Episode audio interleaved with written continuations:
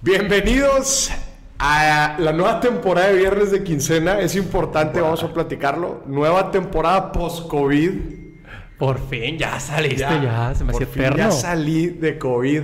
Les- Finally, güey. de hecho, les quiero, les quiero decir un disclaimer a la gente que nos está viendo. Si de repente se me va la onda o de repente repito cosas, neta, es este síntoma de COVID. O sea, Efectos secundarios. del Efectos COVID. secundarios. Pues sí, tiene efectos cognitivos secundarios. Sí, o sea, como que todavía no siento que esté al 100. La neta es el día 15, güey. O sea, ahorita es el día 15. Nada más porque me encanta el rollo. Si no, la neta ahorita estuviera. En ahorita estuviera descansando. Pero bueno. es la, es la no nueva aguantaba, temporada. Ya, ya no aguantabas estar encerrado ahí en tu ya cuarto. no aguantaba, güey. A ver, para la gente que le ha pasado, este, o sea, todo lo que conlleva estar encerrado en COVID 14 días, neta, sí es un, un tema fuerte. Feo. Pero, pero bueno, ¿les parece? Les voy a explicar la nueva temporada de Viernes de Quincena, en qué va a consistir. Ya para la gente que decía, oye, pero entonces va a ser cada quincena. Sí, ahora sí va a ser cada quincena, ya para que no estén Lo lograron. Lo lograron. Lo, querían lograron. y lo lograron. Va a ser cada quincena y va a ser en vivo, justo como lo están viendo ahorita aquí en YouTube. Lo van a tener en vivo. Todas, tenemos, de hecho tenemos un invitado especial. No Invitado sorpresa. tenemos un invitado sorpresa que se va a sentar aquí en el banquito conmigo. Todas los, entonces, cada quincena vamos a tener un episodio de Viernes de Quincena completamente en vivo para que nos manden ahí sus preguntas, nos manden todo el rollo aquí lo vamos a tener y vamos a tener invitados especiales. Hoy nos está acompañando mi hermano Farid. Saludos. ¿Cómo estás, Farid? Bienvenido a Viernes de Quincena. Muchas gracias, he estado bien. He sido muy afortunado que no me contagiaste de COVID viviendo en la misma casa. Güey, está Le ha cañón eso. librado mucho, le ha librado bastante. No sé ¿Qué por qué. rollo? Oye, ¿cómo está eso que no te contagié, güey? La neta. Pues Estuvimos como unos los dos grandes días. misterios del COVID. Los grandes De la vida. misterios del COVID. o Y sea. Yo, yo, estaba asustado, la neta. Porque justo antes de que empezaras con los síntomas, grabamos. De hecho, grabamos aquí mismo. De hecho, los Gus, dos. Gus se contagió. Sí. Sí se contagió. Gus, Gus también. contagió. Tú no, güey. Pero bueno, pues digo. O sea, tenemos aquí a dos grandes, dos grandes guerreros del COVID. Dani y Faro, dos grandes guerreros del ¿Nunca COVID. te has contagiado? Nunca. Yo tampoco. Llegué a una conclusión. Yo siento que como soy de barrio, como que mi cuerpo debe decir de que, bro, ¿qué es esto? ¿Qué es esta gripilla? Y no, nunca me dio nada. Güey, no, no, no. Pero bueno, antes de empezar el episodio, nada más quiero dar un anuncio importante a los grandes patrocinadores del podcast Dimes y Billetes, Amazon Music. Gente, Amazon Music, vayan, corran, prueben. Más de 75 millones de canciones. Hay podcast, hay playlist, hay una que se llama Flow Romántico, que a mí me gusta. Obviamente pueden encontrar Dimes y billetes lo pueden encontrar en Amazon Music, que además te da 30 días gratis para nuevos suscriptores. ¿Cómo ven? Amazon Music, gente, pruébenlo, pruébenlo, prueben la calidad, prueben las diferentes canciones, los diferentes podcasts. Algo que está bien chido es que los puedes descargar.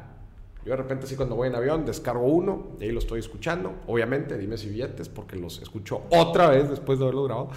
Pero vayan y corran a Amazon Music, prueben, suscríbanse, un mes gratis. Después se renueva automáticamente y si no lo cancelas como tú quieras. Así que pruébenlo, Amazon Music, patrocinador oficial de Dimes y Billetes. Eso, qué bonito. Qué bonito. Les recuerdo que no ha cambiado mucho la dinámica de la nueva temporada de Viernes de Quincena. Vamos a leer tres noticias financieras, las más relevantes de la última quincena, y después vamos a pasar a una parte de parte especial. ¿De qué vamos a hablar hoy, Dani? Hoy vamos a hablar de malas experiencias financieras con tu pareja o expareja. No puede ser. Ya sé- a ver, ¿ya pensaron en una? Tengo varias. Sí, digo, a ver, define malas experiencias financieras. ¿Cómo que malas Define, o sea. Una mala experiencia financiera. Todos tenemos aquella vez en donde gastamos de más por nuestra Ah, bueno, pareja. pues es muy. O sea, es- es- es- hay un espectro enorme dentro de la categoría de malas experiencias financieras, güey. Como una vez que gastaste un chingo, como otra vez en la que te exigían gastar dinero que no tenías, güey. También. Ah, ¿verdad? Una deuda, Eso ya está dentro de tu explicación, ¿verdad, güey.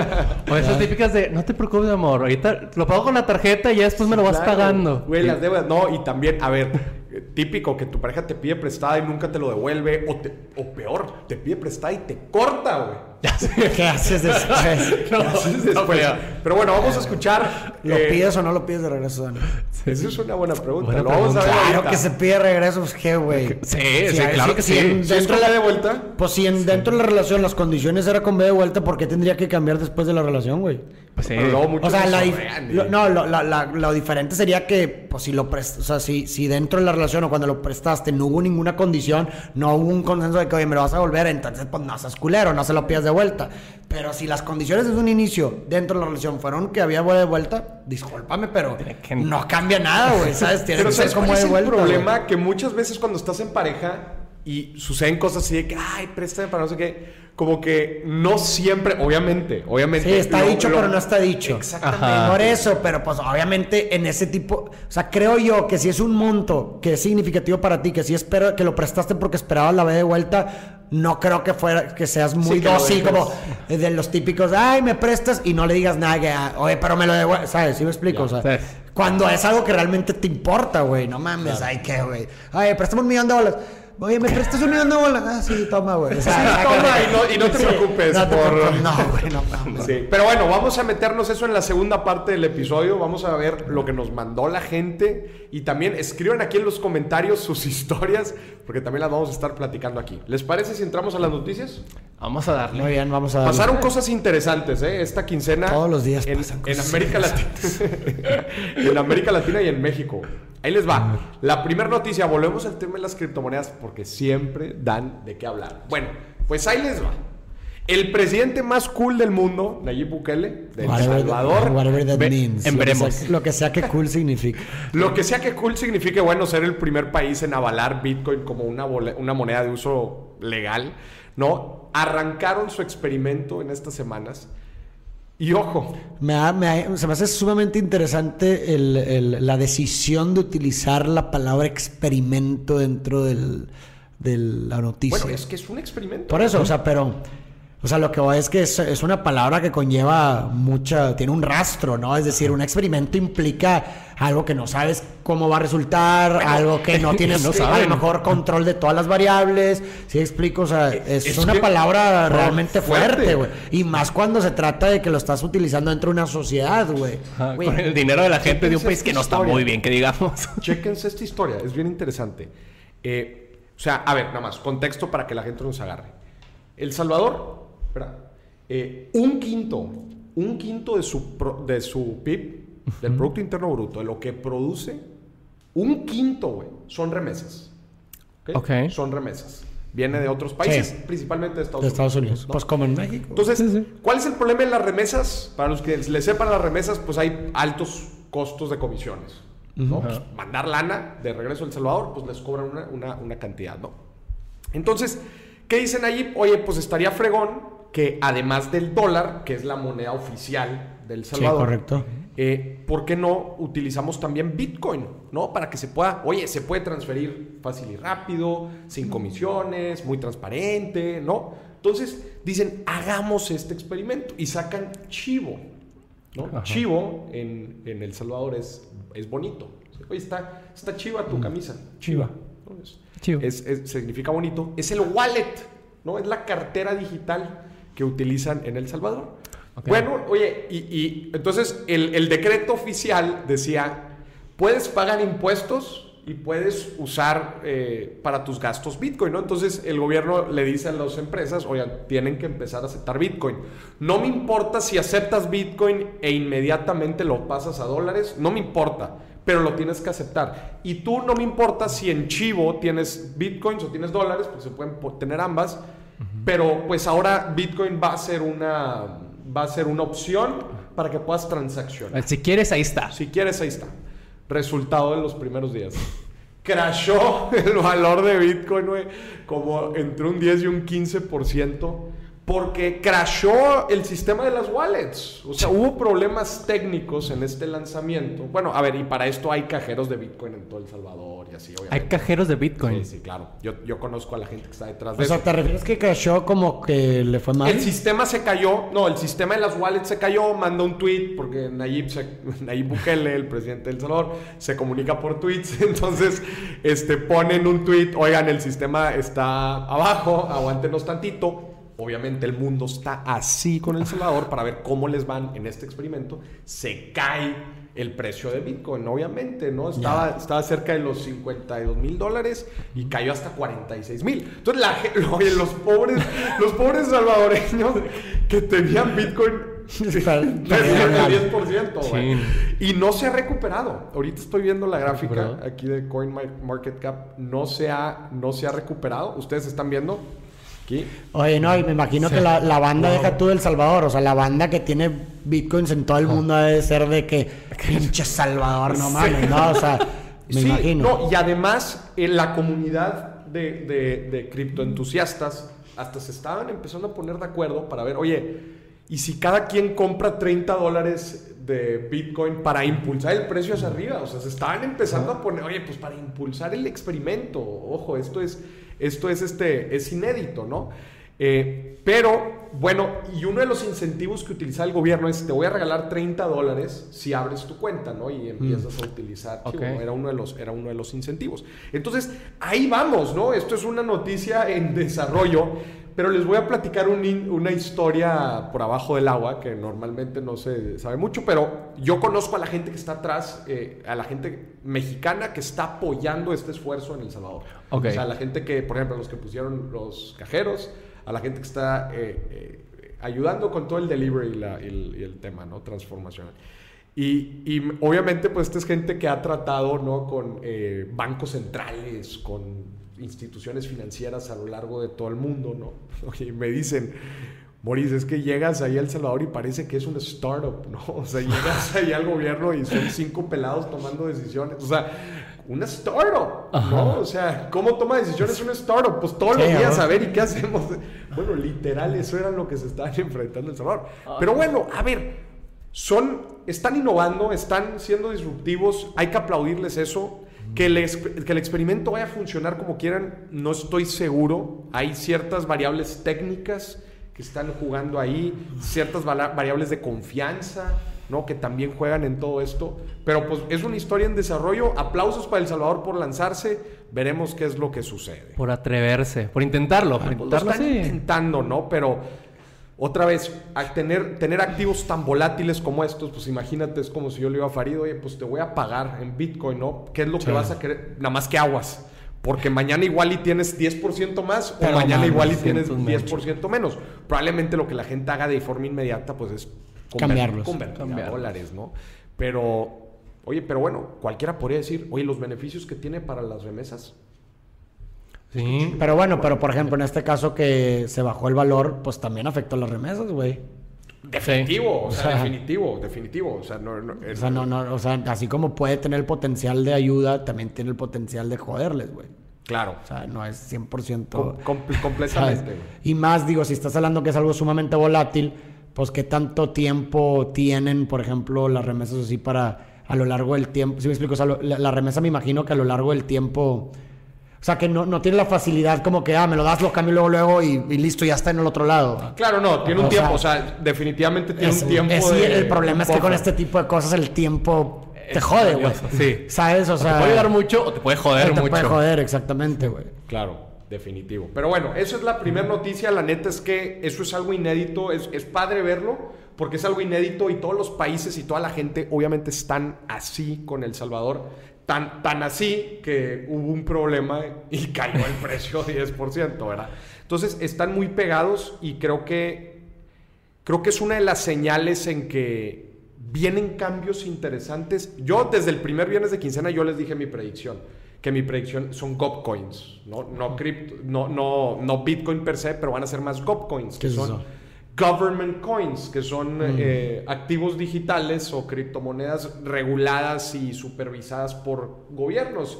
Así como existe el peso, va a existir el peso digital. digital el peso del bienestar. Y va a traer algunos de los beneficios y eso va, va, a reducir las comisiones y todo lo que tú quieras que trae los beneficios del sistema blockchain y de toda esta tecnología pero no precisamente va a ser una moneda mundial como un Bitcoin la que va a permitir todo esto, ¿no? Esa, por países. Esa es mi predicción, este, y bueno, pues como, como les estamos diciendo, pues es un, son noticias eh, son noticias en desarrollo.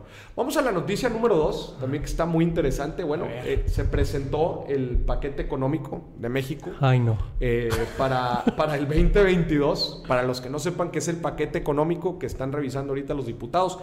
El paquete económico, pues es, haz de cuenta, una caja, ¿no? Que dice cómo nuestro país va a gastar y cómo va a ganar, ¿no? Oye, México va a ganar por impuestos, va a ganar por vender petróleo, va a ganar por... ¿Cómo fregados va a ganar? ¿Y cómo va a gastar? Oye, pues cuánto va a ser gasto público, oye, pues eh, eh, cuáles van a ser los eh, programas sociales a los que se le va a meter lana, este, etcétera, etcétera, etcétera. Y obviamente, como les acabo de decir, dice cómo ganas y cómo gastas. En la parte cómo ganas, pues vienen los detalles de los impuestos, ¿no? Cómo se van a cobrar impuestos, cuáles van a ser las tasas, etcétera. Además de estas dos partes de cómo ganas y cómo gastas, también hay una parte que viene como los criterios, ¿no? Oye, pues estamos proyectando que en el 2022 haya tanta inflación, oye, que el dólar esté en tanto, ¿no? Y que el barril de petróleo esté en tanto. O sea, ponen como los criterios que tienen que suceder para este para que se vaya bien caminado ese paquete. ¿no? Entonces están proyectando un crecimiento del 4%, ¿no? Como que en, línea de que ya empieza la recuperación económica. Pero hay una parte bien interesante que es donde quisiera hacer un poco de énfasis. Bueno, los programas sociales se quedan.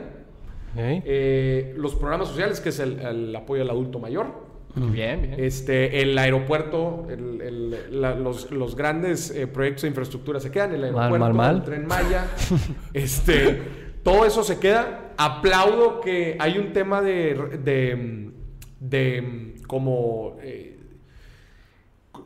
unas finanzas públicas muy conservadoras que ante los inversionistas eso es muy bueno. ¿Qué, quiere decir? Que no, no, piensan aumentar la deuda pública, sino más bien reducirla, eh, un, control estricto ahí. Pemex, un apoyo cierto a Pemex para, para no cargarle más de lo que ya tiene y poderlo reestructurar. Entonces, Finanzas públicas, bien, que, que, bien, hay que decirlo, AMLO y su gobierno lo han hecho muy bien en esa parte de finanzas públicas sanas.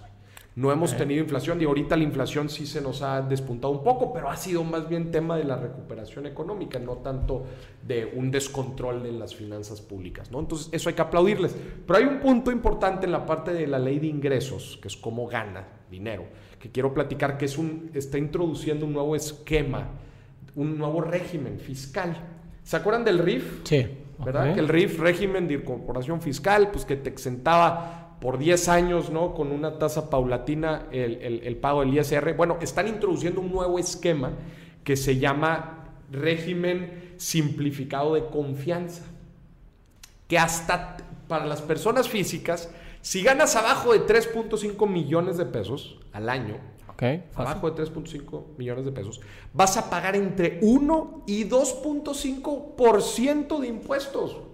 Me gusta eso. Muy simplificado, tú te sin necesidad de un contador, tú te vas a meter a la página del SAT, vas a sacar facturas de ahí, te va a hacer un cálculo ya muy rápido y automatizado con inteligencia artificial y listo.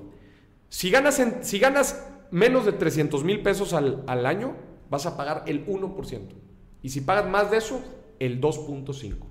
Entonces, le están tirando a no aumentar impuestos, pero a aumentar la cantidad de gente que paga impuestos, ¿no? Entonces dicen, ok, una de las razones por las que la gente no paga impuestos era porque era muy complicado y no a toda la gente le, le, le, alcanza un contador. Entonces dicen, ¿sabes qué? Vamos a hacerlo bien sencillo.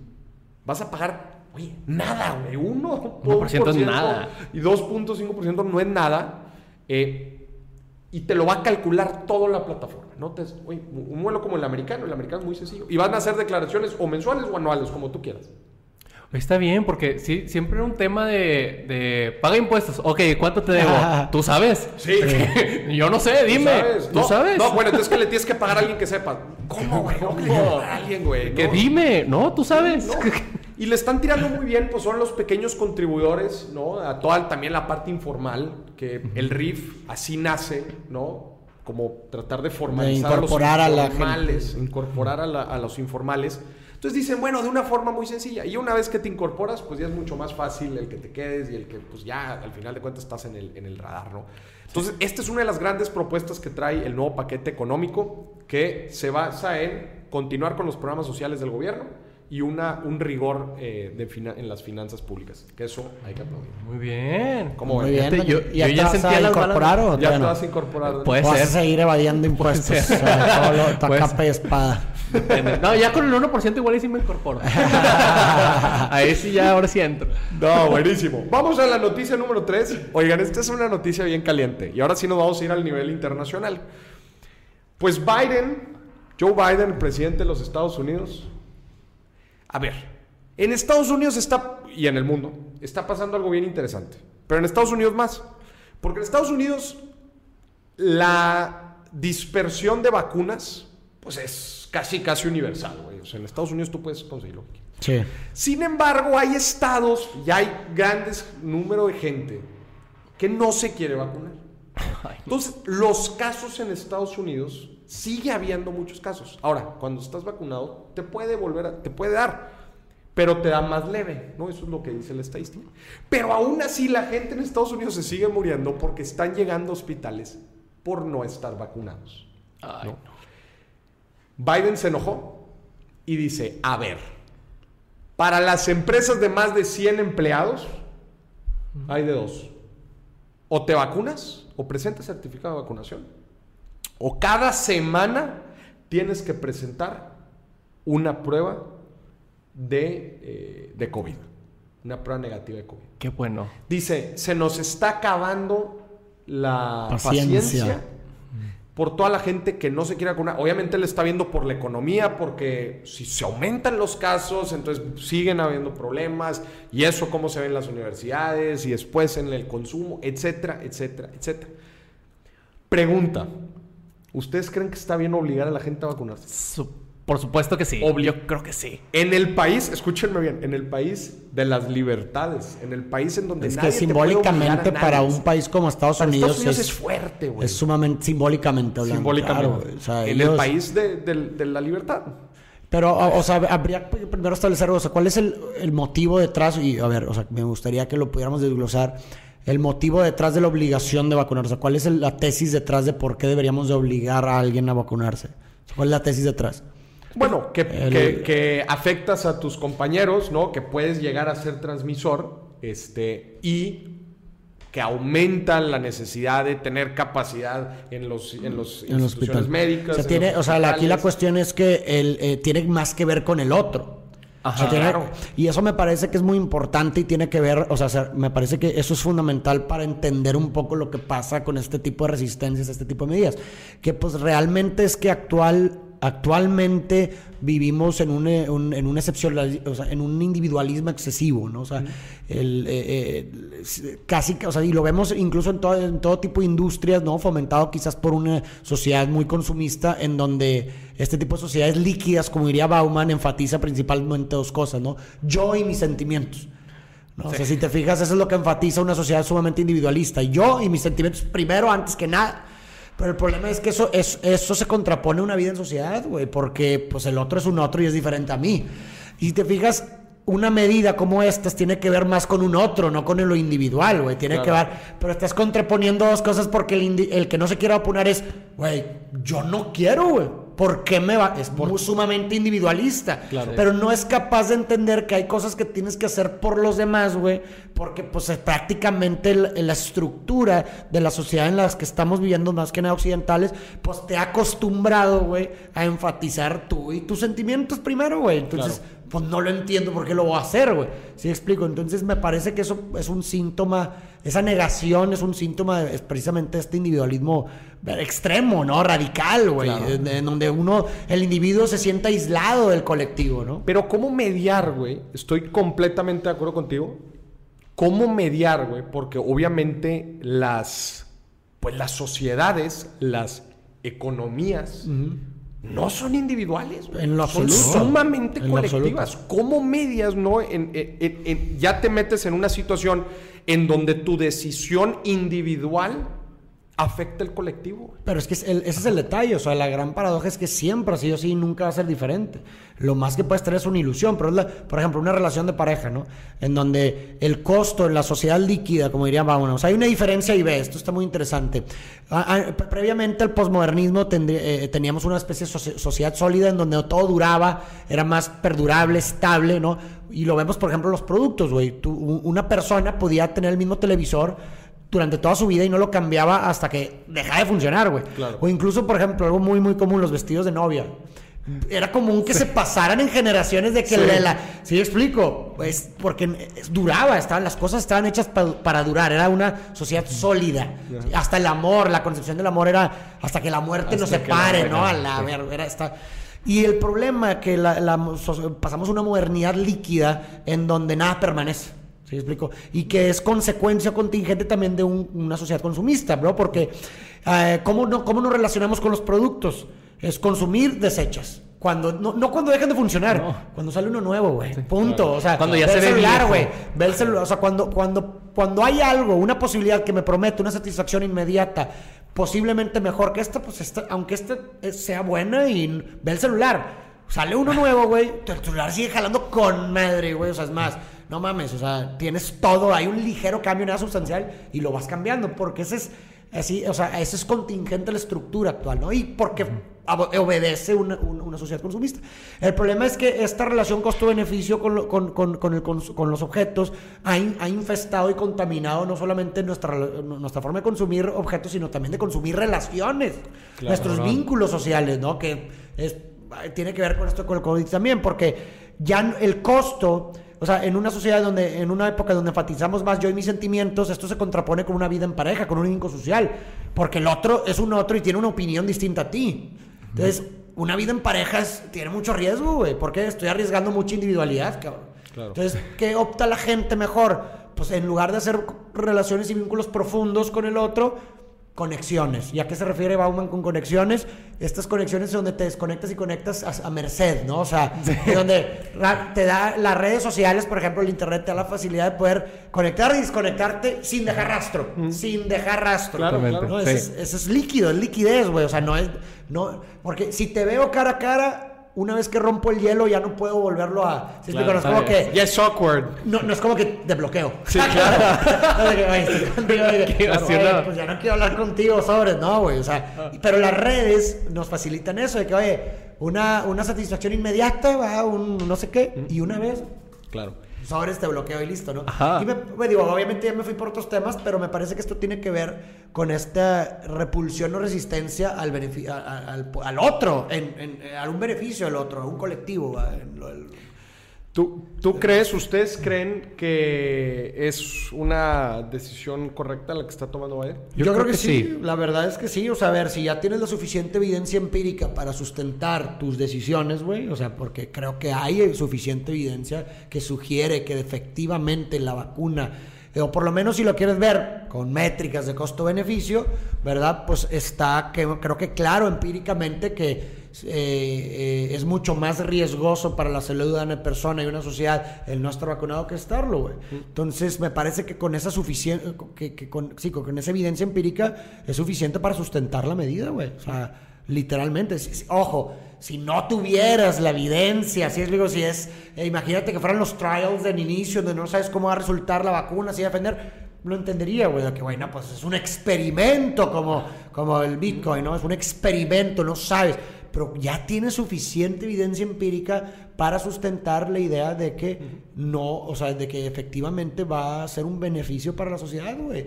Y digo, eso finalmente ver, es traducible en, en muchas otras medidas que hemos tomado como gobierno y como Estado y sociedad a lo largo de la historia. O sea, no es algo nuevo.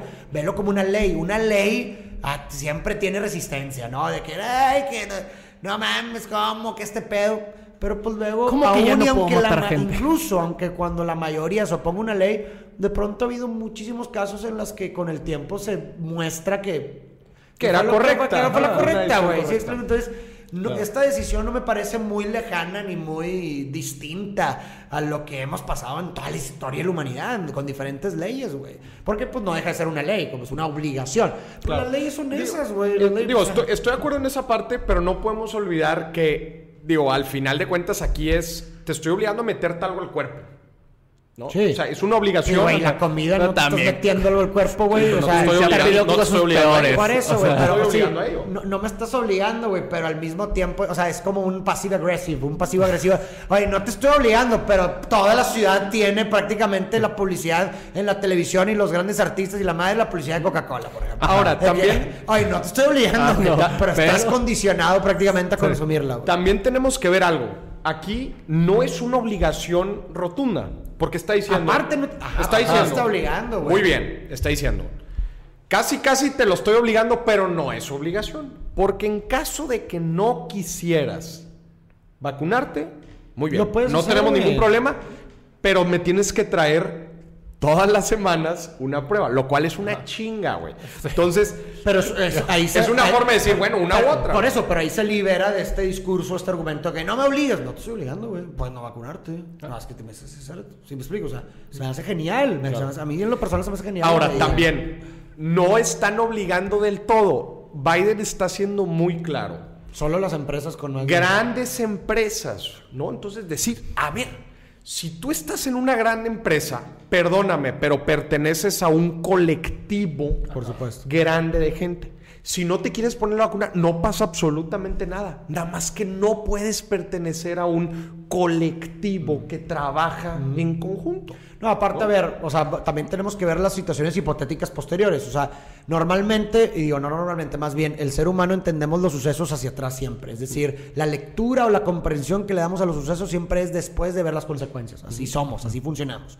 Entonces, es muy fácil como decir, no me obligues y la chingada, pero ahí ya te quisiera ver en el caso hipotético en estas empresas donde imagina que tú fueras la persona que traes el virus y contagias a todo el colectivo y se mueren 50. Ya, ya te quiero ver cuál es la lectura que le vas a dar a esta medida después. Ajá. Ah, no, puta, claro que lo debimos ver hecho, no mames. Claro. ¿Sí explico? Entonces, güey, si ya hay suficiente información para establecer que esto es una posibilidad y que prácticamente así es como se propagó el pinche virus, güey, pues no entiendo cuáles son las, las resistencias a eso, güey. ¿Sí explico? O sea, y aparte, como tú dices, no te están obligando, pero por lo menos el hecho de, de- de constantemente traer una prueba de que no es, de que estás negativo, es una forma de responsabilidad para con el otro, güey. Ok, quieres conciliar tu ego de que no te qui- o tu orgullo, tus creencias, de que no quieres vacunarte, está bien, güey, no te vacunes, pero concíliame el beneficio del otro, que es, oye, pues no estoy vacunado. Sí, pues, hay- costos, hay costos. Claro. O sea, vives en sociedad. Hay, tienes que sacrificar muchas veces tu interés personal por, el,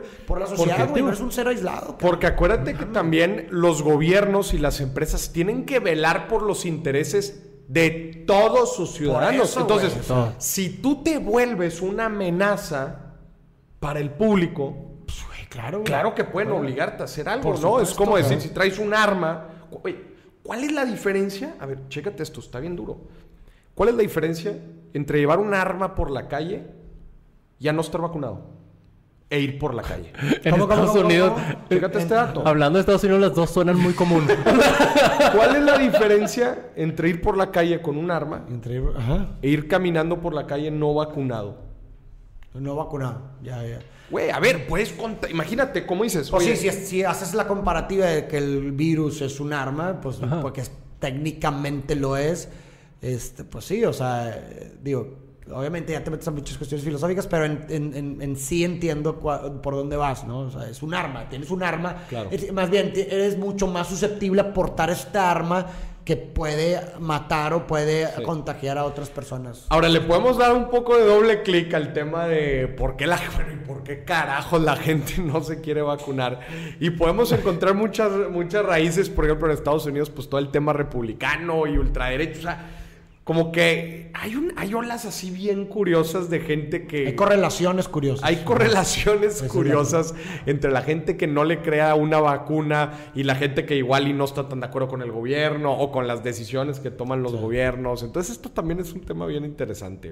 De, de literal, de psicología y sociología. O sea, es interesante la, cómo los fenómenos que hacen que la, la gente opte por, o, o más bien, no la gente, o sea, una tendencia de un grupo de personas con ciertos rasgos tengan una opinión con respecto a un tema, pero igual, güey, eso es lo que está cabrón. O sea, hay una correlación entre que los ultra, ultra conservadores son los, los que no se quieren vacunar, güey. Pero ¿por qué eso en todo el- Aparte no es, no estás hablando de algo cultural, eso es lo que se me hace más interesante. No es algo cultural en sí porque estás hablando de todos los países. Claro. Que los países tienen culturas distintas. Y sin embargo, quienes son los más como conservadores de las cuestiones tienen la tendencia a tener esta misma opinión con respecto a las vacunas, lo cual es un fenómeno sumamente interesante, güey. O sea, Claro. que- que- pero bueno, pues es otro tema. ¿va? ¿Cómo que- Mira, aquí en el chat está diciendo de que, pero ¿qué se supone que tienen las vacunas? Es que yo también creo que ese es un problema. Siempre dicen, es que no sé qué tienen las vacunas, pero en internet está de qué están hechas y cómo las Claro, hicieron. claro. O sea, también es una cuestión de que, de que si tú no sabes, estás desinformado de, de que, no, que tienen las vacunas, Claro. de que, güey, 10 minutos en internet lo puedes encontrar y te pueden informar. Y de aparte todo. algo, una noticia que salió que se me hizo, o sea, una genial. O sea, a mí se me hace bien paradójico esto porque es como estas cosas que, que ¿te acuerdas de esta, de esta historia, la del burro, que cuando estaba la persona bajo el burro y su esposa arriba le decían, que cualquier cosa que hacía la Pues está criticaban. increíble esa historia. Pero a mí me- Espérate, vamos a contarle esa historia, güey. Que está muy buena. Que cuando, cuando a la gente le, le preocupa mucho, ¿no? Que la critiquen o, que, o el qué dirán, ¿no? Hay una historia bien padre, ¿no? Que, que está el abuelo, el nieto y un burro, ¿no? Y, y dice la historia. Si el abuelo va arriba del burro y el nieto va abajo, ¿qué va a decir la gente? Che, abuelo mamón, Eh, lo dejaba trepe al niño al burro, ¿no? Sí. Si el abuelo trepa al burro, trepa al, ni- el- al niño al burro, ¿qué va a decir la gente? Ches mamones, pobre burro, no lo Pobre ando burro, viendo, güey. güey. Bueno, si el abuelo se baja y deja al niño arriba, ¿qué va a decir la gente? Chamaco. Pinche niño mamón, trepa al abuelo, no lo estás viendo. Y si ninguno de los dos se lo Y si sube, están los, los dos abajo del burro, güey. qué ¿Qué? pendejos que no ¿Por se qué no se suben al burro? Va a decir la gente, estos pendejos, güey, súbanse al pinche burro, güey. O sea, de cualquier forma te van a criticar. De cualquier forma te lo van que a voy es que a mí se criticar, me hace bien paradójico y creo que lo mencionábamos ayer en el jueves. Este, es como este suceso realmente, si te pones a pensar, es una un gran logro de la humanidad, güey. O sea, Increíble, güey. Increíble, logro. O sea, pero en lugar, ¿no? De, de realmente este, apreciarlo como un logro de la humanidad en lo que nunca antes en la historia de la humanidad íbamos- eh, habíamos podido llegar a una, a una posible defensa para un- una pandemia en tan poco tiempo es un gran logro. Y tan es así que esta nueva tecnología, al parecer, que ya hicieron varios estudios clínicos, estuve viendo ayer, me corrigen si me equivoco, pero lo que yo entendí así a primera vista es que esta tecnología, el mRNA, ya se probó para el cáncer, cabrón. Sí, sí, yo también Y lo- eh, al parecer está funcionando. O sea, no mames, güey. O sea, a la ver. o sea, y todo por. ¿Sí me explico? O sea, es un gran logro de la humanidad, güey. Claro, es un gran No me y yo no me explico, sinceramente, cómo. Aún así, o sea, por, por eso me acordé la historia del burro, es de que aún y teniendo esto, así de que, güey, imagínate el científico que se la, los científicos se la pelaron. O sea, años de estudios, güey, de que, güey, a la verga, la gente está muriendo, güey, ¿cómo, ¿cómo hago para, sabes, o sea, para este peo? Lo logramos después, ya me imagino. Y de repente que, te- que todas las mamás, ya me imagino que han de pensar ellos con todo lo que han de decir, güey. No, de que que, güey, no lo puedo creer. O sea, Claro. literalmente salvé a la humanidad. Esas personas pueden literalmente colgarse la medalla y decir, güey, soy un héroe de la humanidad. Claro. Y ni salvando a la humanidad en sus peores circunstancias, todavía hay gente que... Tienes a todos contentos. Y luego No, para que pues, digan, está hecho cabrón. con fetos de bebés. No, pero no, pero bueno, o sea, te- tengo entendido que muchos estudios sí se basan en, en ese tipo de, de tejido, o sea, y sí creo, o sea, sí entiendo que muchas personas por sus creencias, por esa misma creencia no, no la desechan y la madre. Pero pues bueno, ahí ya te metes en creencias muy, muy, muy, pues, eh, eh, subjetivas y arraigadas, pero pues bueno, ahí es un dilema ético, Pero por ejemplo. estos, ¿no? o sea, pero estos argumentos vienen desde la vacuna de la viruela, o sea, desde la primera vacuna que hubo, es un argumento que sigue de que están hechos con bebés, están hechos con bebés. Y es como que, bro, ya no hay viruela por vacunarte, ¿sabes? ¿Por qué no te la pones? ¿sabes? Sí, pero es un dilema ético interesante, pero, pero bueno, como dices, oye, estas personas son grandes héroes que están logrando literal salvar al mundo y aún así Y aún así, Ah, no, no, el abuelo y el niño, ¿por imagínate qué tú, Juan- imagínate tú, Juan Pablo, que quieres escribir tu próximo libro y no quieres empezar porque te van a criticar. Bueno, Juan Pablo, ya viste, si a los grandes héroes del mundo los critican por salvar al mundo, tú no te vas a salvar tampoco, compadre. Sí, ya. O sea, O sea, este, este, bájate de este gran burro llamado vida. A ver, ¿qué dice la gente? ¿Qué dice la gente en los comentarios para ver qué opinan ellos? Mira, dice Eugenio Lozano de que él, creo que él está antivacunas también. ¿Ah, sí? Dice, no me voy a sacrificar, no me voy a sacrificar por la sociedad, sorry. Soy una amenaza. Es un reflejo del Bueno, individualismo. pues, y está bien, güey. Felicidades. Es tu punto bien, de vista, supongo. está bien, pero pues bueno, nomás no, no podemos esperar lo que no estamos dispuestos a dar, ¿verdad? Entonces en el- esperemos que nunca nos enfrentemos a una posición donde necesitamos del otro, del sacrificio del Exacto, otro, exactamente. pa- porque pues bueno, nos vamos a acordar de este momento, ¿no? Que re- realmente, o sea, realmente si nunca te quieres sacrificar al otro, entonces tendrías que vivir una vida aislada, güey. No podrías ni, ni siquiera estar en pareja, porque la pareja implica un compromiso, una adición desinteresada para con el otro. Entonces, pues si tienes pareja, divórciate, compadre. A O ver, sea, porque- Faro, otra La cosa. Y si nos ves en la calle, no O le sea, pidas foto. otra cosa. chile, güey. La vacuna, Otra cosa. Nuestro, nuestra sociedad. A ver, nuestra sociedad está basada en el colectivismo. ¿Por qué? Por los impuestos. los impuestos pagan policías. Los Claro, impuestos pagan calles, luz, servicios, etcétera. Entonces, dependemos de alguna forma de el colectivismo, ¿no? De que la gente diga, bueno, Claro, pues es que sí hay que pagar Aparte, impuestos. Me parece ¿no? una, una- un- con todo respeto a mi compadre, pero me parece una, una, una ideología sumamente vil y egoísta porque de entrada para que esta persona pudiera estar viva, una persona se tuvo que sacrificar por él. Para que tú estuvieras vivo, tu mamá y tu papá y tus cuidadores sacri- sacrificaron su vida por ti, cabrón. Así que no me digas y vengas a decir que güey, no, no, no vas a sacrificarte por los demás, por favor, güey. A ver, ¿y qué más dice la gente? Quiero, quiero... Dice que, que, que no se enojen. No, pues, Chingado, güey. Está bien. Bueno, vamos a pasar. A ver, ya saben traes, cómo me pongo, ¿para qué me invitan, güey? traes, un- traes una noticia. Traes una noticia. Tengo una noticia que me gusta. A ver, esta es la noticia que nos gustaría que fueras. ¿Sí o no? No, esta sí, que no- Ah, esta nos está chida. gusta Es, la, es noticia extra traída a ustedes por Daniel Martínez. Oli. Esta me gusta porque es la primera noticia de videojuegos que realmente puede integrar a este programa. ¿Ok? Porque ya ven que Epic Games estaba peleando con Apple. Ajá. Estaban peleando con texto rápido. Contexto. En, en el juego Fortnite, que tú puedes descargar en tu iPhone, podrás comprar monedas, los pavos, para comprarte skins y todo eso. Pero la compra de estos pavos no requería que, no requería que pasaras por Apple. Ya ves que tienes que poner tu tarjeta ahí y Sí, hacer la acuérdense compra que para comprar cosas en, en el, en el App Store, ¿no? Y en, los, y en los juegos tienes que pagar todo a través del app, ¿no? Ajá, bueno, pues en Fortnite no era así. O sea, tenías el pago directo a Epic Games. Entonces se enojaron. De que, Apple oye, se enojó. Se enojó de que, oye, en mis políticas dice que tiene que pasar por mí porque yo tengo que, que recibir una comisión. claro. Y Epic dijo, nanáis, no, mi ciela, yo no me voy a dejar. Y Entonces luego, se fueron a juicio. Ok. Se fueron a juicio un año completo. Llevan un año, güey. Un año. Y hoy se resolvió. A ver. Hoy se resolvió y ganó Apple la, la demanda. Bueno, había como nueve cosas que estaban peleando. Ajá. De todas ganó nueve. O sea, todas, güey. Todas. Entonces ya dijo. Dijo el juez, dijo Fortnite, perdón, Epic, perdón.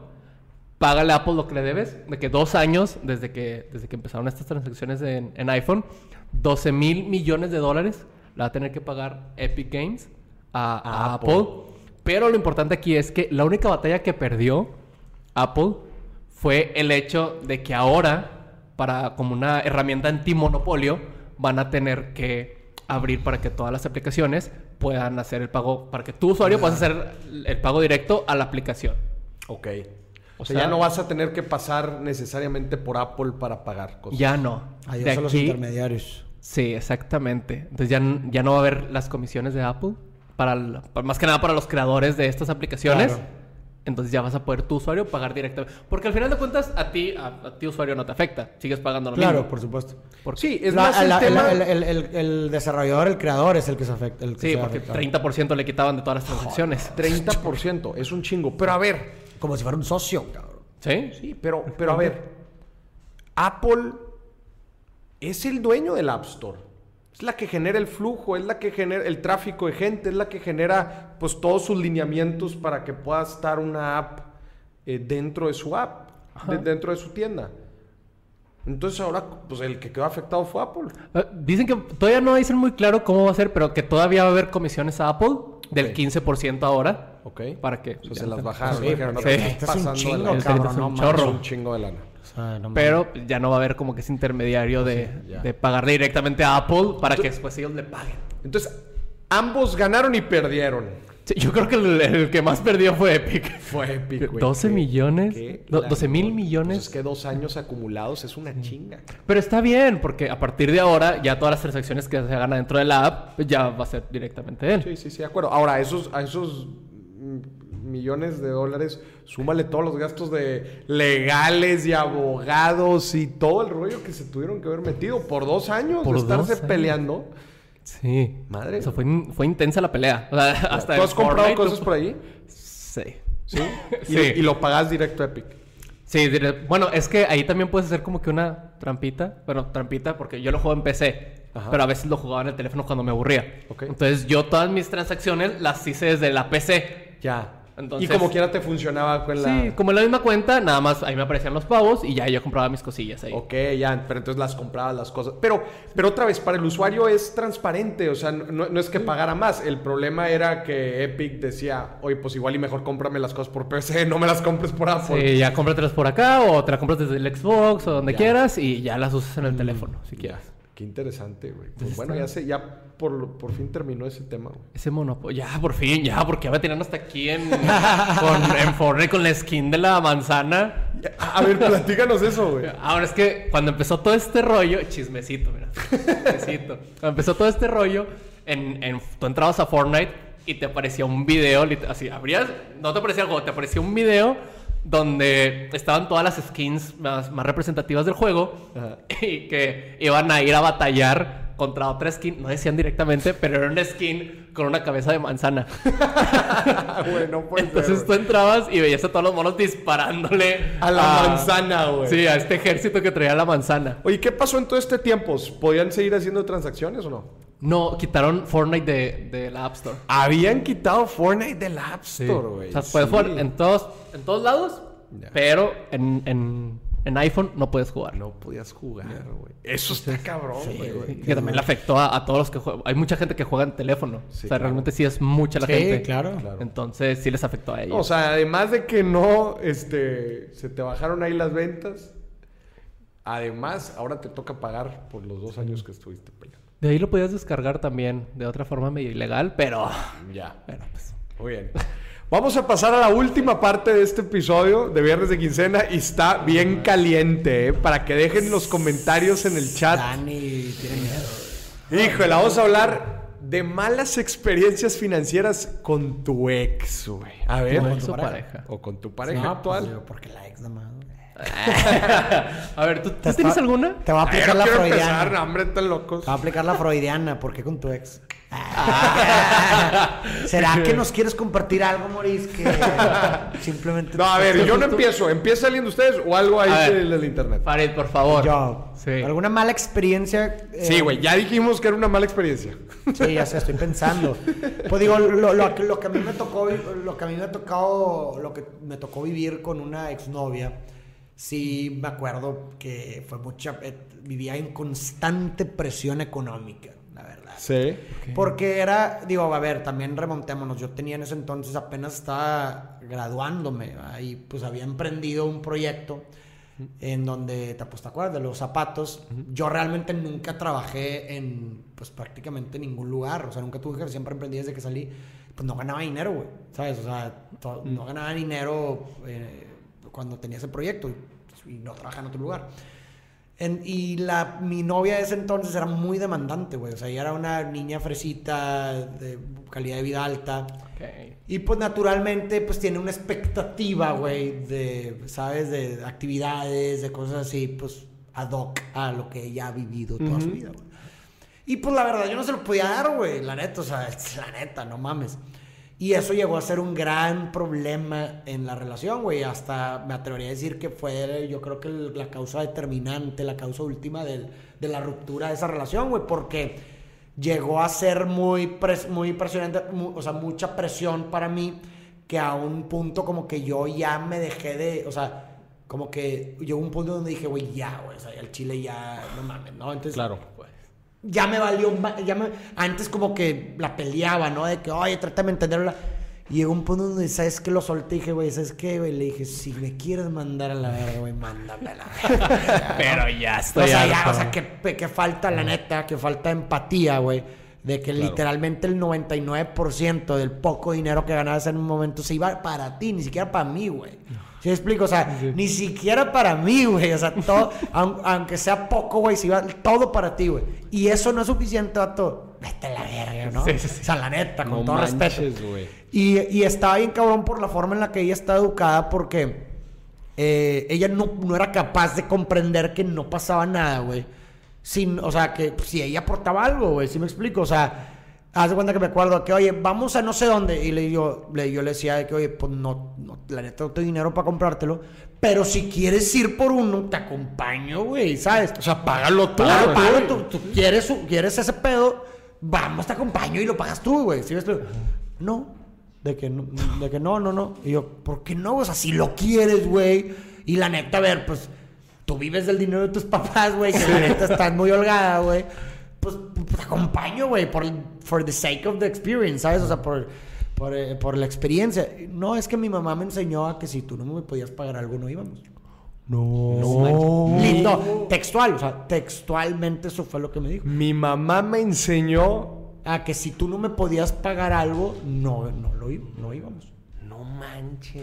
Entonces, sí, y lo, lo, lo que estuvo bien chido este, del final, y a ver, a ver, nomás para hacer un paréntesis, no tengo nada en contra, al Sí, sí, contrario. claro, fue una no. mala experiencia Fue- o sea, financiera, eh, está- o sea, no tengo nada en contra de ellos, yo quiero mucho a su familia, güey, o sea, me, me- me trataron sumamente bien cuando estuve con ellos, a ella la aprecio mucho, no tengo, no es nada, o sea, cada Sí, quien tiene sus expectativas de sus relaciones, y no, o sea, son cosas, son expectativas diferentes, es todo, ¿no? Claro. Eh, y me acuerdo que la última vez, o sea, antes de cortar, estuvo bien chistoso porque justamente habíamos tenido, ah, ella se había metido a trabajar, güey. Era su primer trabajo, ¿no? Y le iban a pagar pues, a un- de practicante algo. Yo me acuerdo que yo le dije, oye, ¿qué piensas hacer con ese dinero, güey? Ahora que ya vas a ganar dinero, pues bueno, a lo mejor antes lo entendía, pues es el dinero de tus papás. Si tus papás tienen expectativa de que, oye, pues, este, no te lo puedes gastar en farido, lo que tú quieras, pues bueno, ahora ya es tu dinero, tú, tú das- decides hacer lo que quieras, ¿no? Y ella me dice, no, pues lo voy a ahorrar para cuando me case.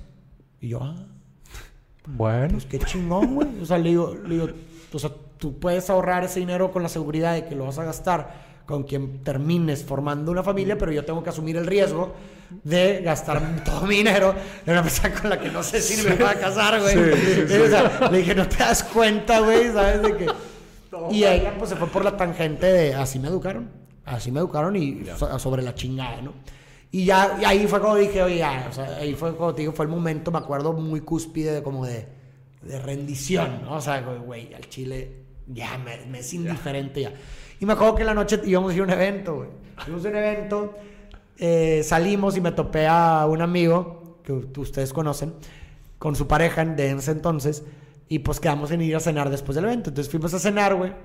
Estoy bien chingón porque fuimos a cenar, güey, entonces ya traen la comida. Y esto fue despacito esa conversión. Ajá.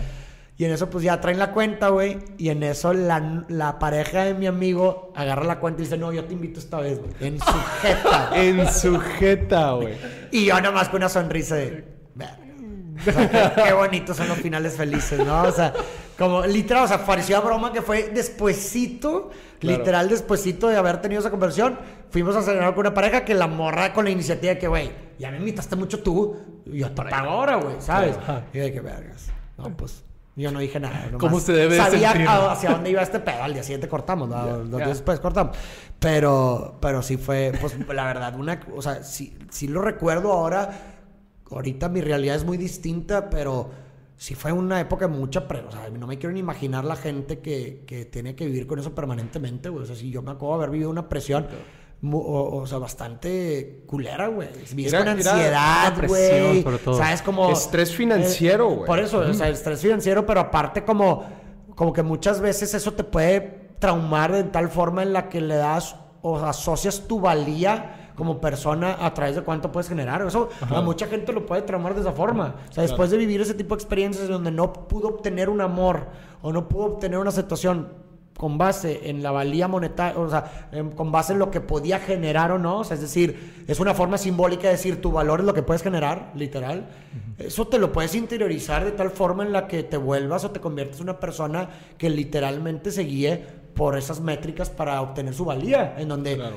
pues literalmente viva para obtener más y más y más porque cree que su valía o una extensión de su ser es lo que tanto puede generar gracias a una experiencia como esas, güey, ¿sí me explico? Entonces, Claro. digo, afortunadamente yo lo interioricé y tú me conoces, o sea, no de esa forma, o sea, soy muy, muy, muy, la verdad, muy sencillo en ese tipo de cosas, pero me acuerdo de haber vivido mucha, mucho estrés, güey, mucha ansiedad, cabrón. Y, de- y de esto es porque no, no es una, no es un tema de que no se lo quieras dar. Claro, o sea, no, no claro como que, quieres. Sí, güey, o sea, pero no, no, no- no es como que, oye, no, puta, Claro. no me esfuerzo, lo- ¿sabes? No mames, güey, estoy emprendiendo, ¿sabes? De que también, también es como una forma de ponerme presión de que, güey, manda la verga lo que estás haciendo y ponte a meter un... ¿Sí me explico? Ajá. De que, ¿por qué, güey? O sea, ¿por qué no me apoyas mejor?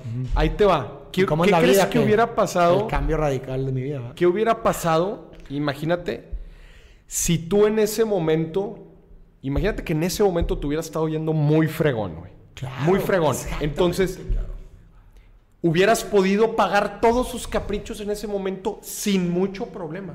Es, ah, Una gran ¿quieres? mentira, güey. ¿Quieres? Ah, sí. sea, una gran sí, no pasa nada. Imagínate, güey. Quizás ahorita seguirías con ella, güey. ¿O no? O ya no tendrías no creo. nada ahorita. Yo no creo. Yo no creo que seguiría con ella porque yo he cambiado bastante. Me, me volví de definitivamente una, una persona muy segura. Porque para esto, bueno, como son las cosas de la vida, que pues despacito que corté fue mi boom en redes, güey. Mm. Mi realidad cambió, güey. La neta. O sea, me va sumamente bien ahorita. Claro. La neta. O sea, ahorita, ahorita como estoy le puedo... Uf, o sea, no mames, güey. ¿Sabes? no, Entonces... pero la miseria en la que hubieras estado viviendo. Por eso, lo- no, no, no. O sea, lo que trato de decir es que ahorita, como estoy ahorita, que pudiera ver, si yo explico cómo estoy ahorita, haberle cumplido con todas sus expectativas, ahorita como la persona que soy, la que me he convertido, que definitivamente me volví una persona más segura y he visto cosas diferentes y la madre, yo digo, ni de, o sea, no puedo creer cómo, o sea, ni de pedo pudiera haber andado con ella. O sea, es más, hasta ahorita digo, ¿cómo pude haber andado con ella? Obviamente, es muy fácil decirlo A- ahorita, a- pero pues porque a ahorita es una es persona diferente, pero es una Claro. persona diferente. Claro. ¿Sí me explico? Pero ahorita, con los medios necesarios para poder satisfacer sus necesidades, digo, no, no, Pero bueno, a lo mejor estoy sesgado por esa previa experiencia, o sea, como displacentera. No, y es una forma como que, ah, no creíste en mí eh, cuando... No, ahora, ahora que sí, pues... Tampoco, güey, ah, No, o sea, eh, esto es algo que sí quiero dejar bien claro y lo repito varias veces. Si los dos no es, si, si la pareja no está alineado en aspiraciones, y en aspiraciones me refiero a objetivos en la vida que después se traducen a lana y a objetivos financieros, número uno. Y número dos, no tienen la- una educación similar, güey, sí. en torno al dinero, Pues es te una la condena, vas Es una condena. te la vas a pelar toda tu vida, te lo aseguro. Y, vuelvo, y, vuelvo- lo y vuelvo a lo mismo. Aquí no se trata de que alguien esté bien o peor o mejor o bueno o malo. Aquí no hay buenos y malos. Simplemente son Sí, no. expectativas diferentes Claro. de una relación. En- y como bien me parece genial lo que dices. O sea, tiene que haber una- unas expectativas alineadas y sincrónicas con más en la economía, en el dinero, porque si no estás condenándote a, a un algo mira, tóxico, disfuncional. Y más cuando en, en Nuevo León, por ejemplo, en nuestro estado, y me imagino que debe ser una proyección en otros, la, may- la mayor causa de suicidios en hombres es una cuestión económica. Es el estrés financiero. Y que seguramente se deriva por ese tipo de cuestiones, güey. De, de, oye, si de pronto mi valía está detrás en qué tanto puedo proveer o qué tanto puedo proteger a mi familia, lo que tú quieras, pues de pronto cuando no soy capaz y luego se nota porque me, me- me- me- me- me están de cierta forma presionando, Claro. pues entonces termino sucumbiendo, güey. Y, Sí. y ojo, aquí me, me gustó lo que dices, no es que esté bien y mal. Una persona está buscando ne- una persona está buscando azul y tú estás ofreciendo Exacto. rojo. Y ahí está. Y si la persona está emperrada en que quiere azul a huevo, Pues dale no, no forces a... con- o sea, Sí, y tú estás, eh, y tu situación te da solamente rojo y ni uno de los dos puede converger en un morado en donde los dos puedan estar a gustos, contentos y apoyándose y que haya Claro. transparencia y comunicación y honestidad y todo, te la vas a estar pelando toda tu vida. güey. Exacto, justamente, sí, definitivamente va a ser una, Claro. una- o sea, sí, una condena. Y, y una parte bien interesante es que las finanzas sacan la esencia de las personas. güey. La Claro, por. Una persona que es desorganizada en su vida, güey. Va a ser un medio desorganizada en sus finanzas. Y así sumamente en, en muchos otros. En muchos Pues es que las finanzas güey. también es una, es una metáfora simbólica de una, un estado, o sea, de, un- de supervivencia, ¿no? O sea, así como un estado instintivo, precario, va a sacar, pues prácticamente cosas instintivas de tu parte, o sea, de que, no sé, una, o sea, cuando te, te- te- imagínate que estás en, un, en algo distópico, apocalíptico y eh, te- no tienes que comer, pues vas a sacar conductas y comportamientos, Claro. o sea, instintivos Claro. y lo que tú quieras. Y a mí me parece que las finanzas se representan de forma simbólica también, más bien, pueden representar de forma simbólica una, pre- una situación de supervivencia, que por consecuencia denote conductas instintivas e impulsivas, como cuando estuvieras buscando una comida literal y no hay nada más, ¿me explico? Entonces, Claro. O sea, me parece que sí es algo muy delicado y algo sumamente importante de, de- de- establecer y comunicar una relación, cabrón. No Claro, mames, claro. güey. Sí. Dani, Sí, platícanos una historia. Es que, mira, te voy a contar el otro lado de tu historia. O sea, no de la tuya, sino de una, una parecida. Es que Dani era el billetudo acá y la otra no quería. No, yo neta. Dani era el espléndido, Sí, güey. sí, no, y la no. otra no quería. O sea, güey, no, quiero, no quiero que me No, trates así. Yo andaba acá en jets y con sacos acá de colores. no, mira, yo cuando, estu- cuando todavía estudiaba, eh, estaba mi, ¿cómo era mi día? Salud. En la mañana iba, ya trabajaba yo en una agencia, entonces iba de que a trabajar y así, tarde iba a la facultad y en la noche, yo, te- como todavía estaba estudiando, pues la neta me pagaban nada, entonces en la noche yo trabajaba de DJ en un antro para pagarme la, la escuela, para seguir pagando la universidad. Entonces en ese lapso salí con una chava que era pues, también muy fresa, que era, era, sí, de dinero. Pero aquí ella sabía que, que literal yo estaba trabajando para pagarme la escuela y, y ya. Entonces de repente que, vámonos de viaje a Cancún. De que, bro, no puedo. O sea, estás mamando. de Ella que te sí. decía, ok.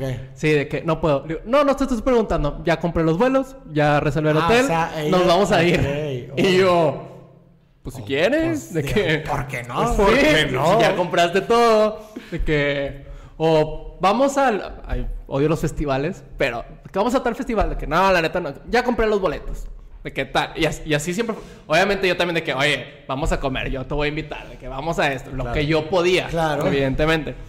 Pero si era como que entendía esta parte de que este güey se la pasa todo el- en la mañana trabajando, después va a la facu y después de que otra vez a trabajar para pagar este pedo. No lo voy a presionar a él con que se venga a mi estilo de vida Claro. si no lo puede tener él.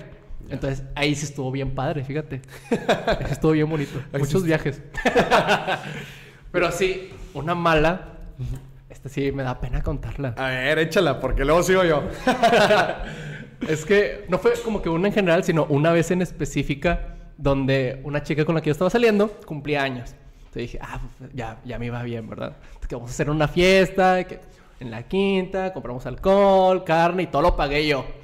Ya invité a sus amigos de que vengan, y todo. Y pues resulta que me puso el cuerno. ¿Cómo, güey? En esa fiesta. No. Frente a mí, güey. ¡Ah, la verga! Güey, ¿cómo puede ser, tras Sí, tras yo estaba así sentado con una cheve y de repente se empezaron a besar y yo. Ah. O sea, me paré ¿Cómo, y los Dani, corrí güey? a todos.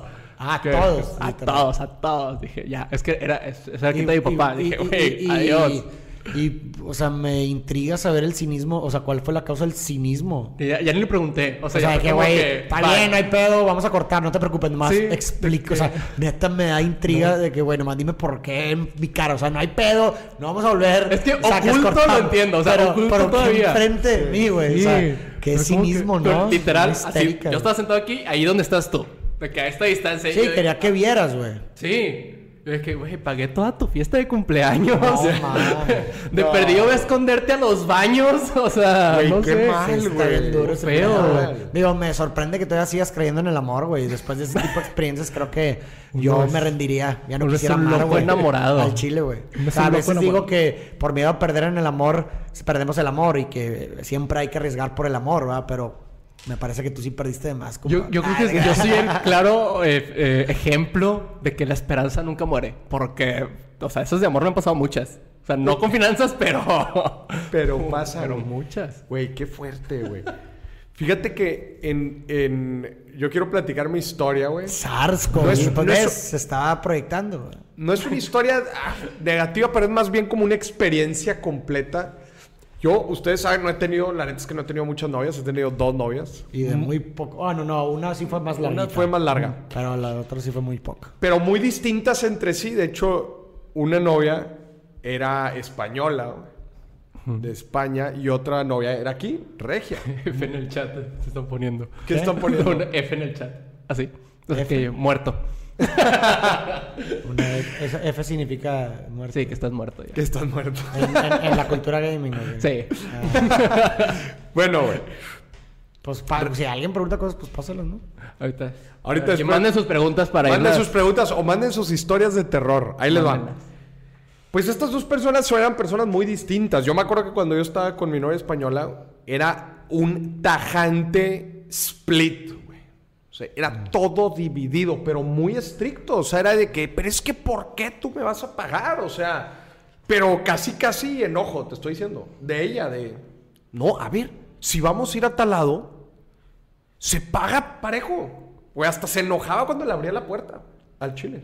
Se enojaba, era que yo puedo abrir la puerta. O sea, ¿por qué?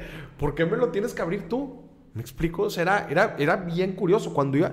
Oye, le invité a una cena así bien chida. Y era que organizada por mí, todo el rollo. ¿Y por qué hiciste esto por mí? Pues, ¿eh? O sea, no, no, no, o sea, te estoy preguntando de que por, o sea, si ella dijo de que por qué hiciste esto por mí. No, no, no. De que, ay, qué padre.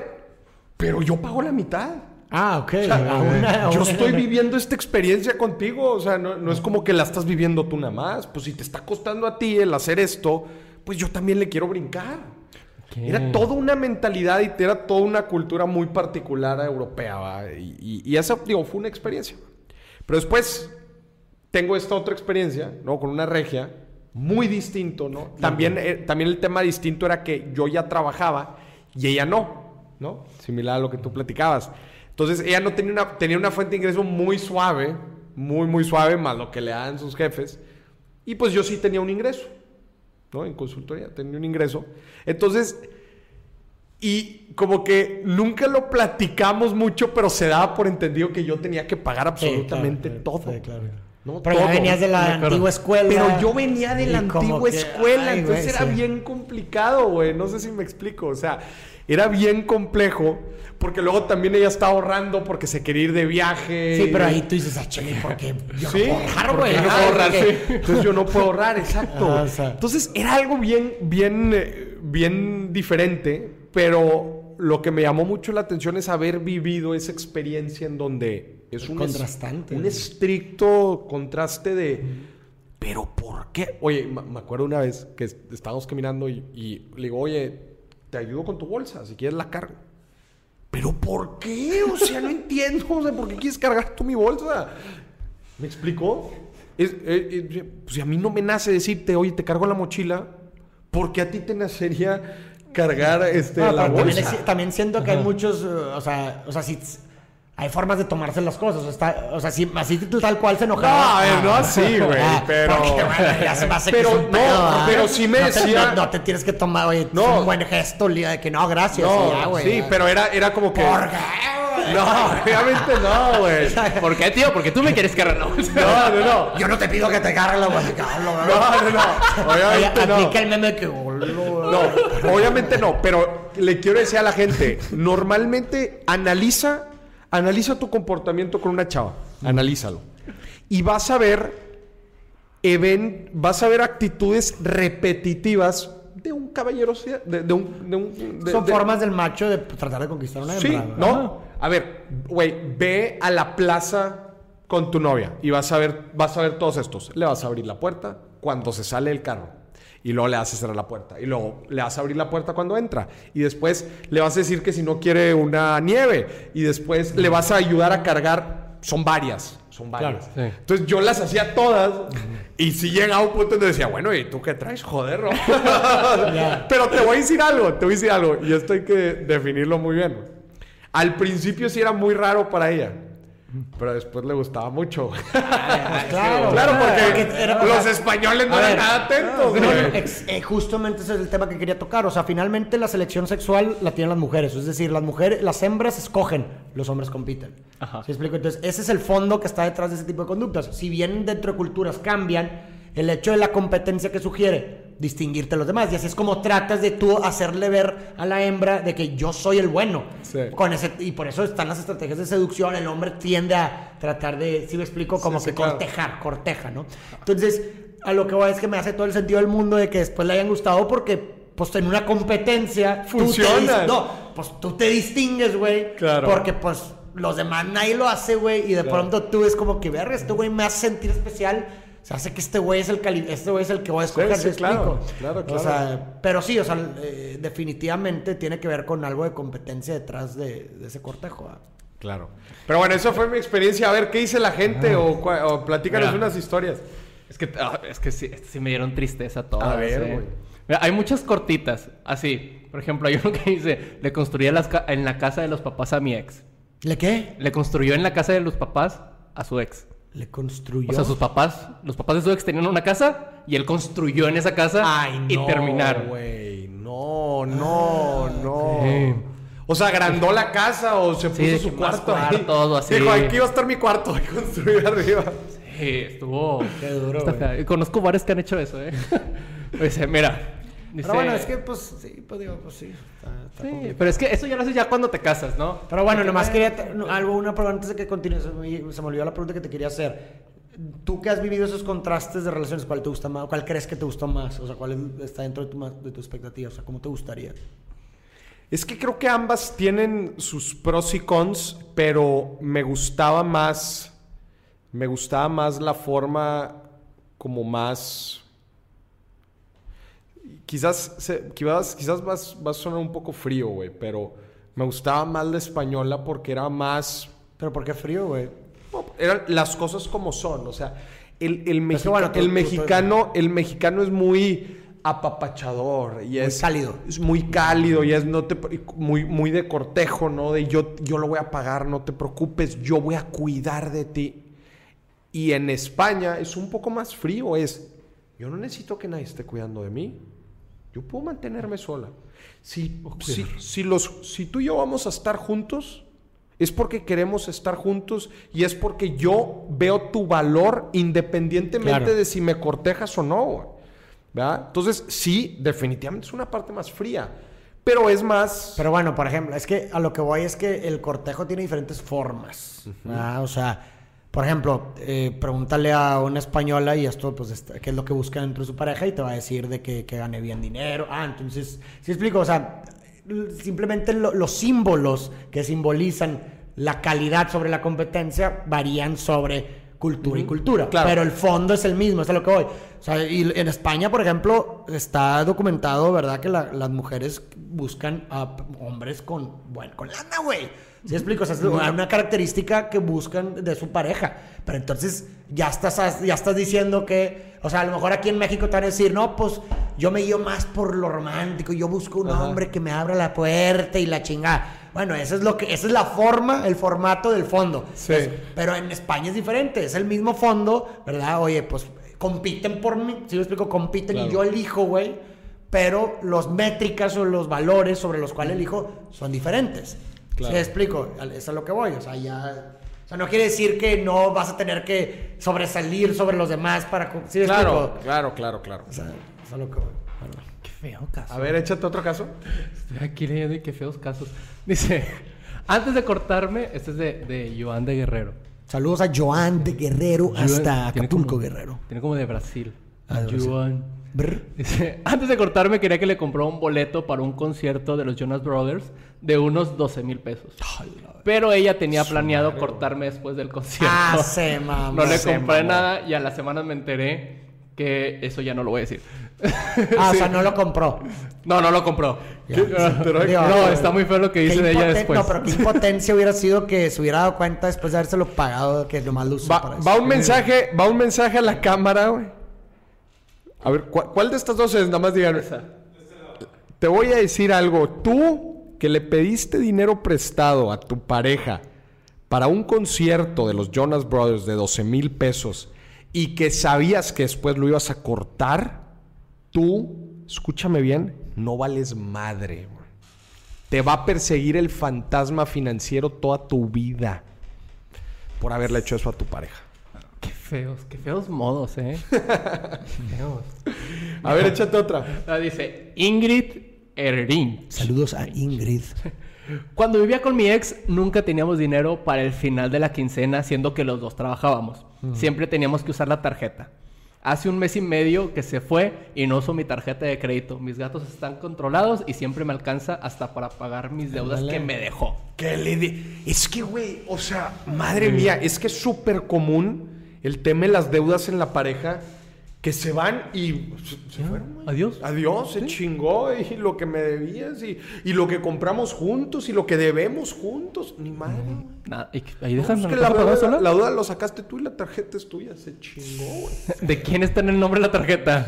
Adiós. Bye. Gente, tantita madre, neta. O sea, el Chile en, en esto, en este tema de las deudas.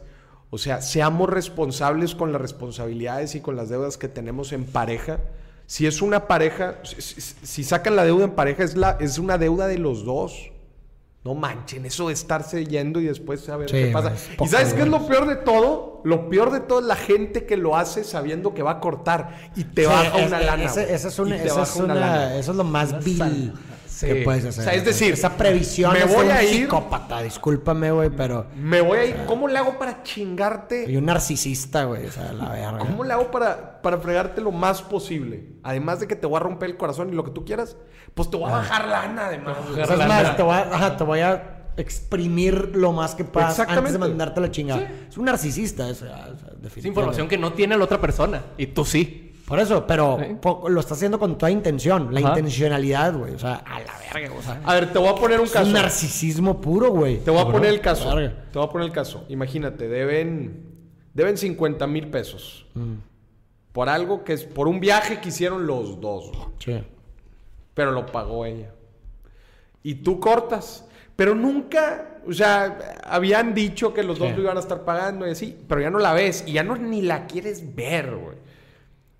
Tú irías con ella y decir, oye, ya sé que tienes una deuda del viaje. No iría, pero sí le preguntaría. O sea, le mandaría un mensaje que, oye, güey, al Chile yo sé que hicimos este pago y la madre, de que, pues, creo que lo justo sería que yo ocupara el sillón. Tú le mandarías el Claro, güey. O sea, de que dime nomás, o sea, para evitar tener, o sea, si tú dices que estoy en una situación donde la no quiero saber de ella la madre, yo le diría, oye, pues para no tener que, Que seguir estarnos comunicando, eh, pásame una cuenta a la cual pueda estar depositando cierto monto mensual y yo te lo voy a depositar y no te, y sin, necesidad de hablar. Y ya.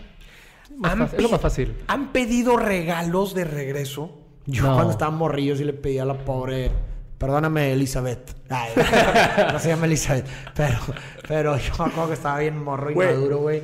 Le, le pedí de regreso un peluche que le Chato nalga, Gente, chato nalga, güey. Eso sí, eso sí tampoco tiene madre. si regalan, si regalan algo a su pareja, no se vale pedirlo de vuelta. un niño ¿no? inmaduro como tú, Juan Pablo, pero yo tenía 10 años y tú 20. A mí nunca A ver, he pedido cosas de... ¿Qué dice la gente en vivo? Vamos a ver qué dice A la ver. gente en vivo. Dice... que no sea chisme externo, por favor. Dice...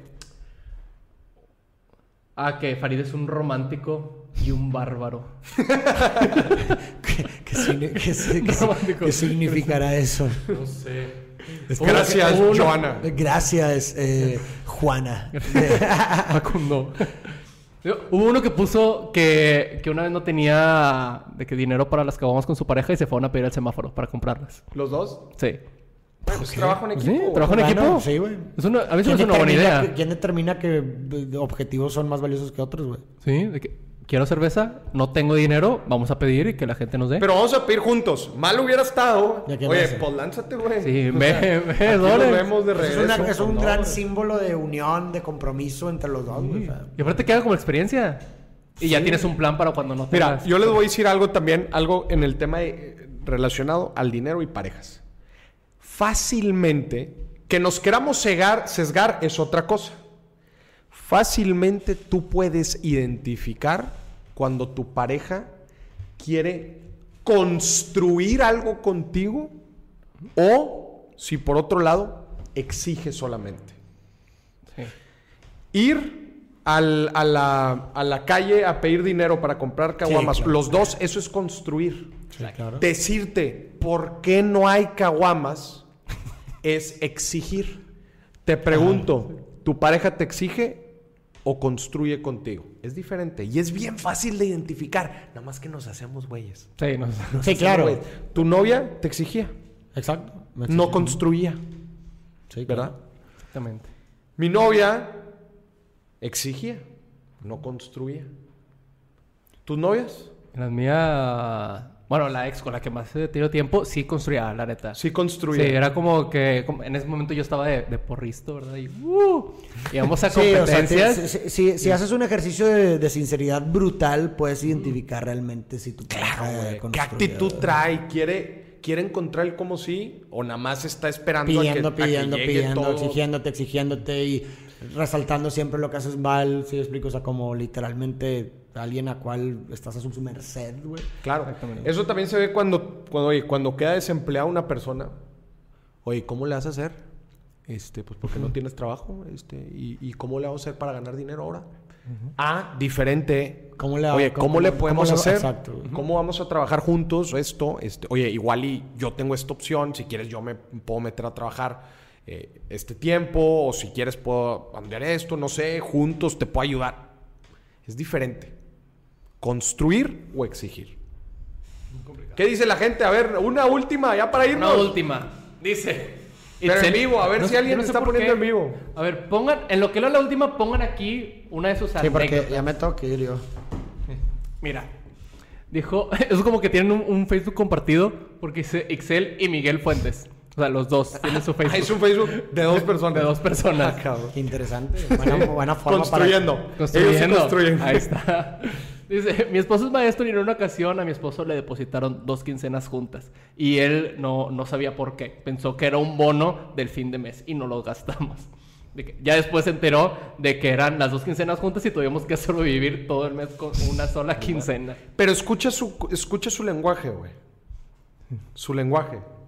Es un lenguaje de, de, de conjunto. conjunto. Sí. Pues tienen el Facebook juntos, yo creo que sí, ellos sí le hacen justicia al verdadero significado del amor, ¿no? A Que todos el amor es aquella paradoja en la que dos seres se convierten en uno y sin embargo siguen siendo dos.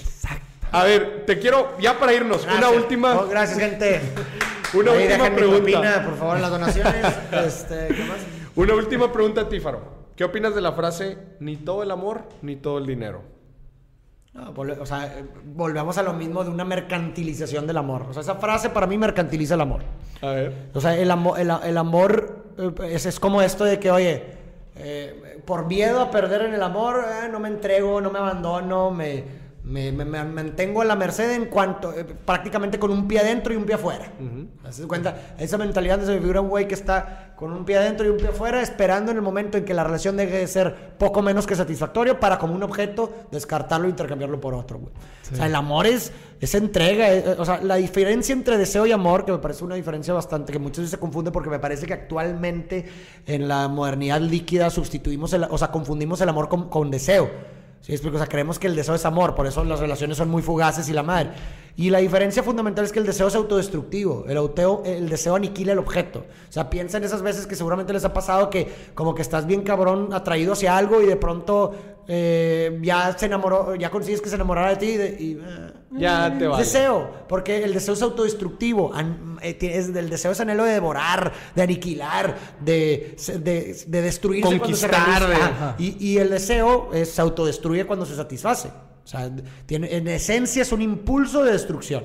Y el amor, por lo contrario, es anhelo de cuidar, de proteger. En este sentido, el anhelo se perpetúa. El deseo, digo, el amor se perpetúa mientras que el amor se autodestruye. Entonces, el amor se satisface cuando se, cuando se preserva el objeto.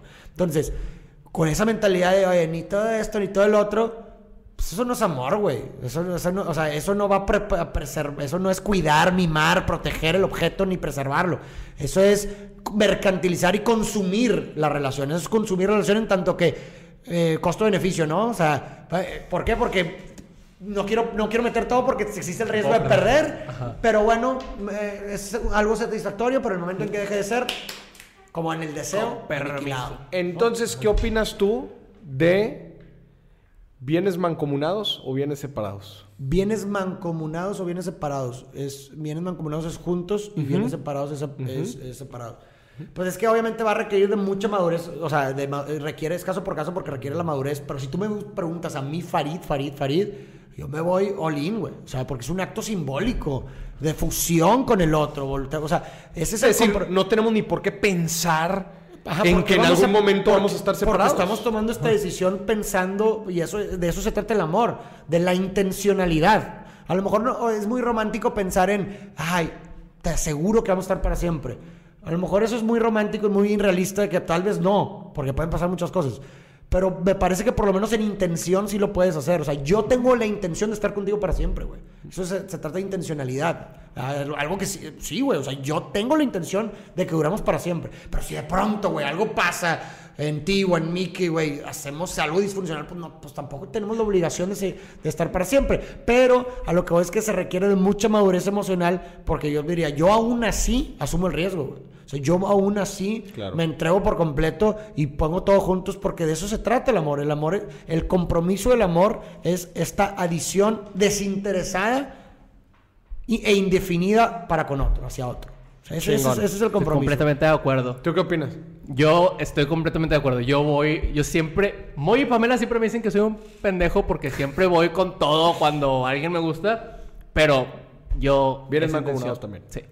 Chingón. ¿Y usted qué opina? Déjenlo en los comentarios. Gente, mensaje. esto fue el primer episodio de la nueva temporada de Viernes de Quincena. Gracias a toda la gente que se conectó. Acuérdense que estamos en vivo en YouTube. Vayan a mi canal, Maurice Dieck. Todas las quincenas vamos a estar transmitiendo completamente en vivo el Viernes de Quincena y vamos a estar leyendo sus comentarios. Eugenio Lozano ya se contentó, ya dice que nos quiere mucho. Eugenio, nosotros también te queremos. Mi Dani, mi Faro, gracias. Hasta la próxima. Ay, cabrón.